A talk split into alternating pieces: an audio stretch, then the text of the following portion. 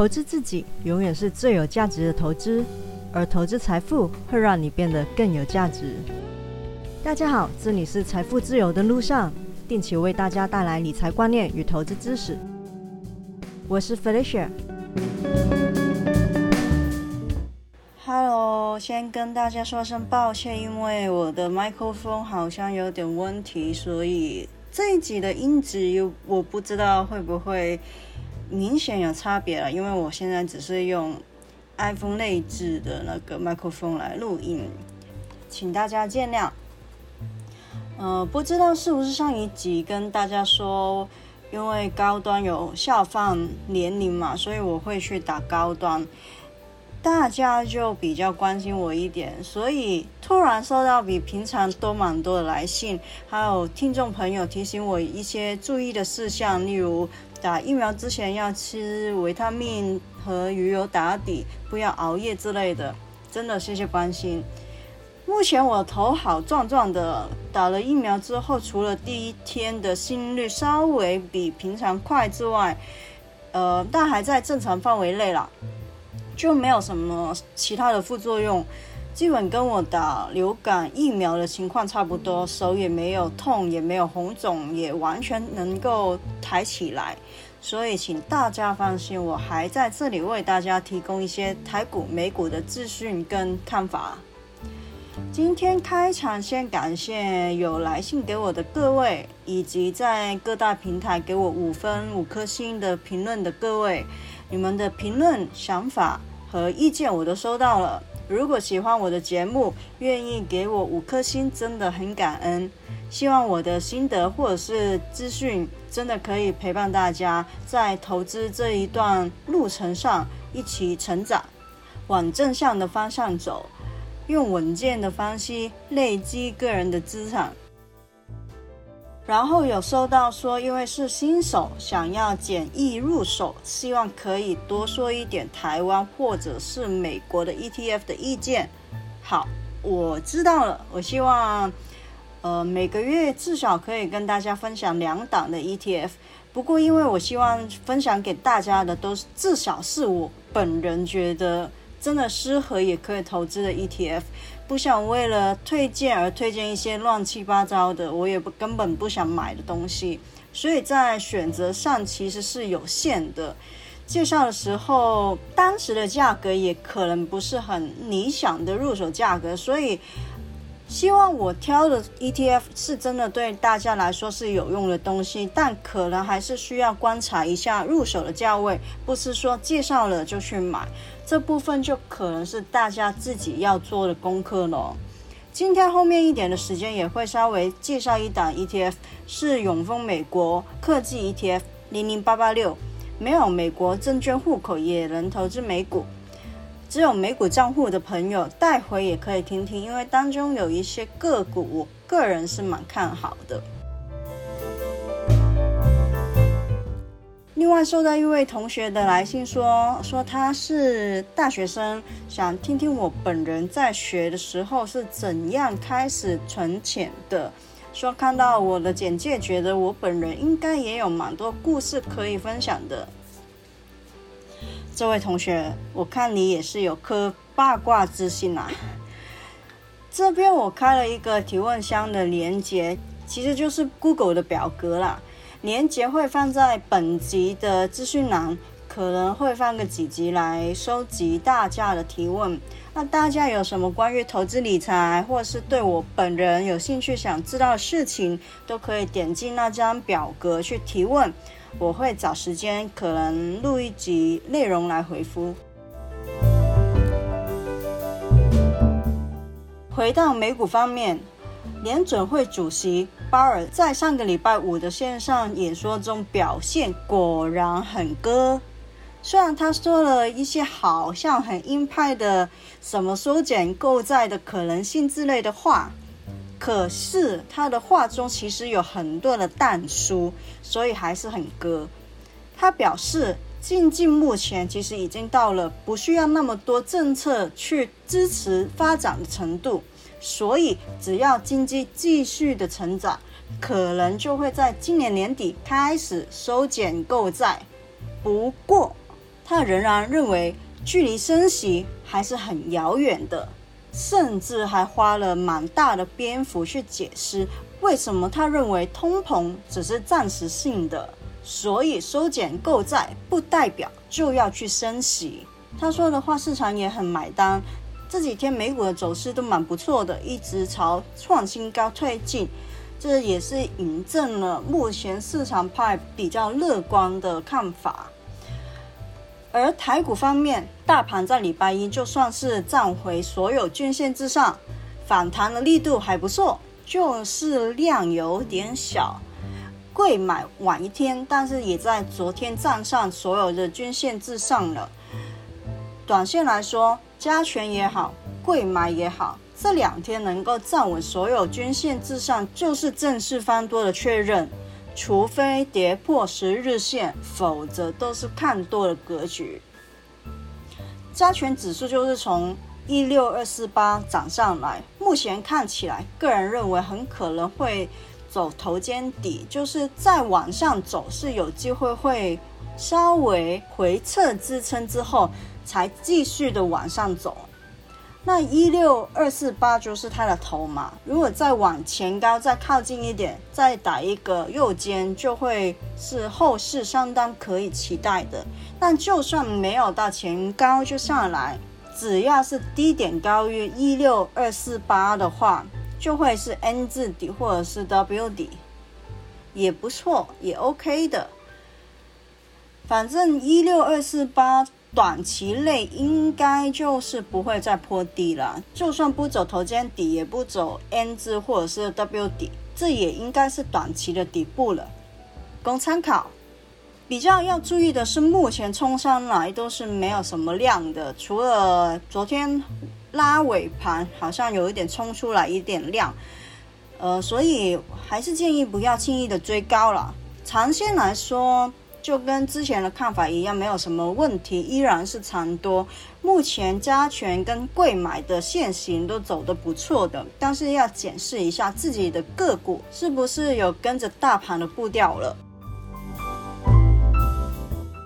如果是之前在底部不敢买，现在又想要入手的朋友，就或许可以先等等，让大盘或者是你看中的个股稍微回撤。不破线的时候再做买进，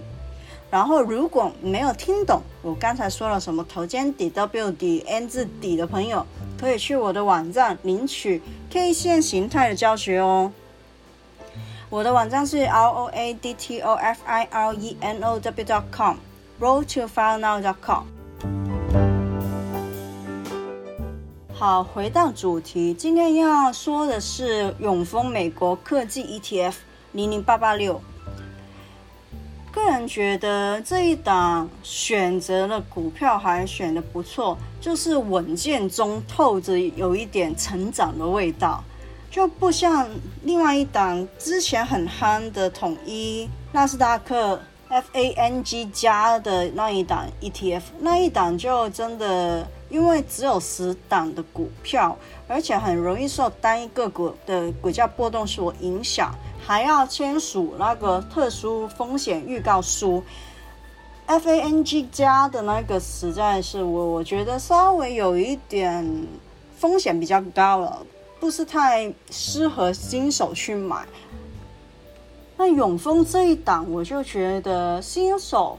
想要尝试去投资美股，又不想要开户口的话，这一档是可以考虑的。当然不用你去开外国的户口，给你一些方便。它的管理费，呃，当然是稍微比较高的。它的管理费是零点三五趴，然后保管费是零点二一趴，那加起来就零点五六趴了。但它也没算太高了，我觉得是可以接受的程度。那反正它都给你一点方便，然后，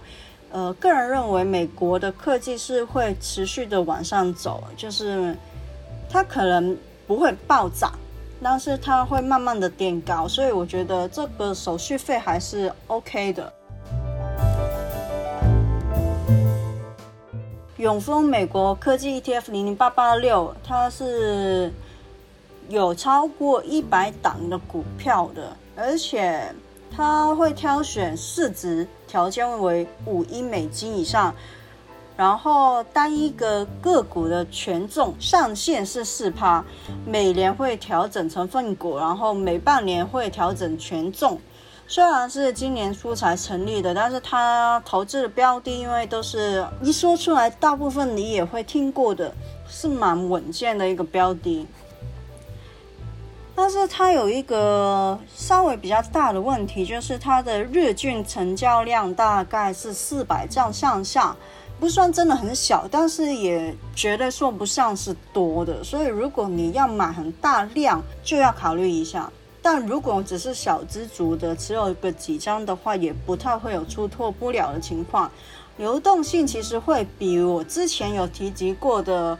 群一道琼美国地产 ETF 好的多。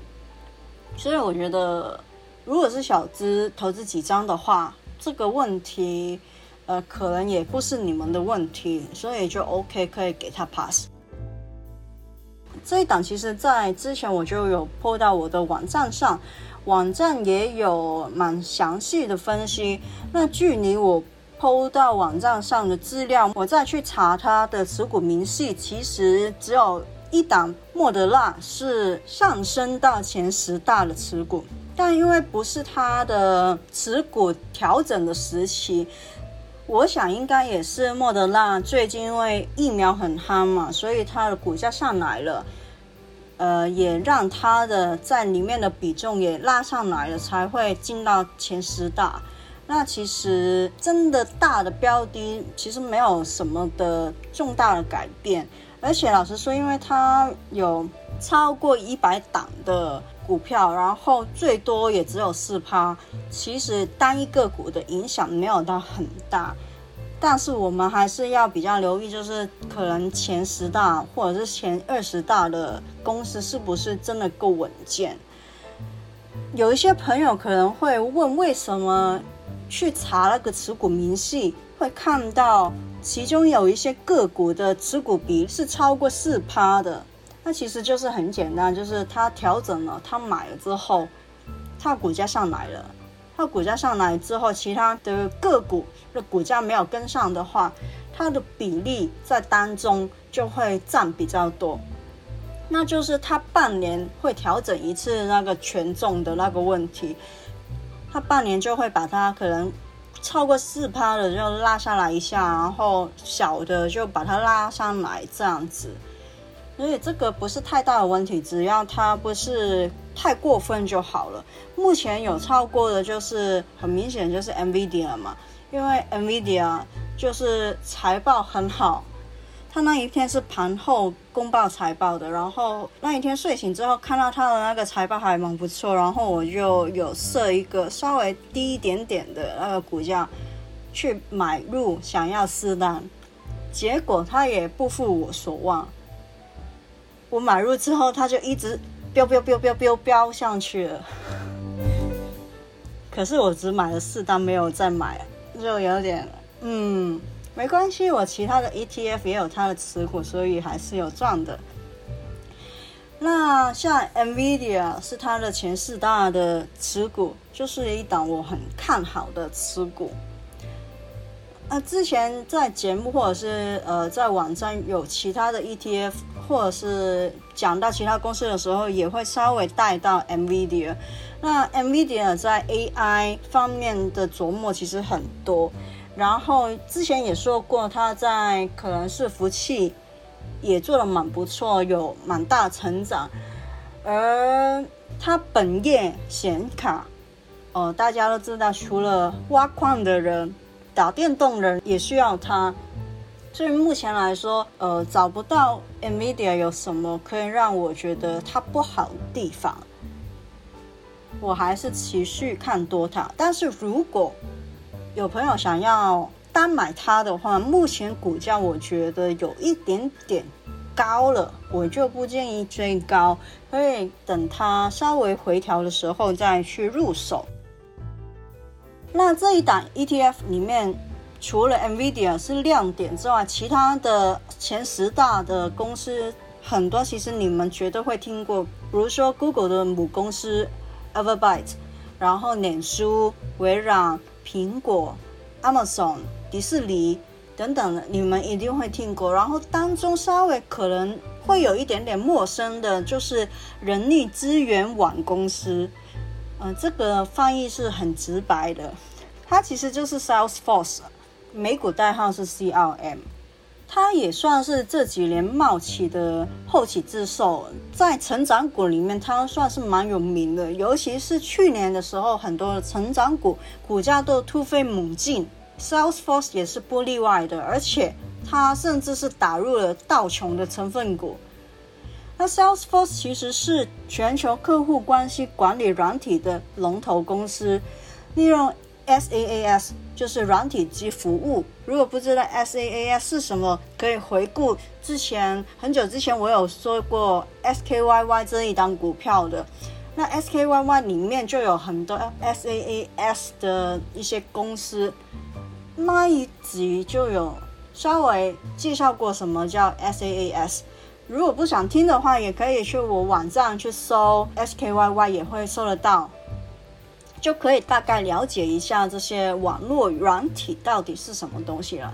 反正 Salesforce 呢，就是将软体整合到不同企业的促销购买的流程，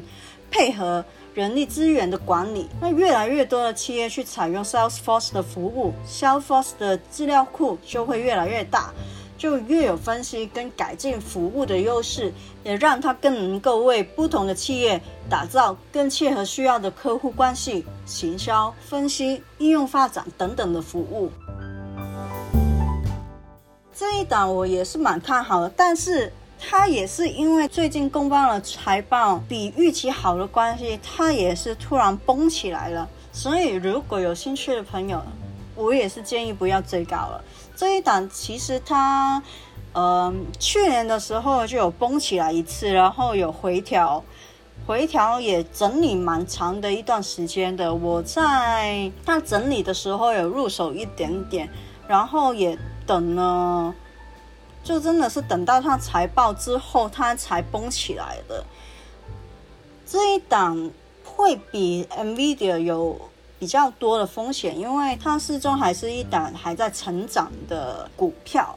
那如果你看好它的话，我建议你可以留意它的股价。当它真的回调到季线或者是一些你觉得你入手也不会有太大的负担的位置的时候，你就可以去购买它试试看。但也不用压太多，因为成长股来说，我觉得是比较辅助之用的。你的投资组合如果要稳健的话，还是需要比较大的比重放在比较稳健、比较已经是有强大的护城河，然后最好是龙头的企业会比较好一点。那像 Salesforce 是比较成长型，会让你的投资组合带来更好的成长动力，但。成长动力的另外一方面就是它也有一点的风险，所以就不建议会持股太多。所以如果你不知道应该怎么分配的话，像买 ETF 就是一个不错的选择。那这一档 ETF 零零八八六的话，在美国的朋友不能买，但是你可以留意一下里面的一些个股，其实发展都蛮不错，而且里面很多都是龙头，就是。就是蛮稳健，成长的爆发力虽然没有到那些独角兽的企业那么厉害，但是因为他们体质比较好，所以这类公司也不太有可能发生一些致命的错误。就算有危机，也比较可能会把它解决掉。啊，算是想要投资在科技，但是又不想要太冒险的一个蛮好的选择。今天的介绍就到这里了，希望大家喜欢。喜欢的话，如果可以给我五分或者是五颗星的评价，或者是点赞的话，就更好喽。谢谢大家的收听，我们下次见，拜拜。本节目仅为作者本人自行搜集之资料，并不保证资料正确无误，亦不构成投资的意见或建议，或招揽投资该类基金。任何人收听本节目而欲从事投资行为，应自行考量本身财务状况、投资目标、经验、风险承受能力及理解相关基金、ETF 及产品的性质与风险，并应自行对所有责任负责。与本人无涉。基金并非存款，基金投资非属存款保险承保范围，投资人需自负盈亏。基金投资具投资风险，此一风险可能使本金发生亏损。其中可能之最大损失为全部信托本金，投资人应依其自行判断进行投资。投资人因不同时间进场，将有不同之投资绩效。过去之绩效亦不代表未来绩效之保证。有关个别投资产品的性质和风险资料，请参阅相关官方文件。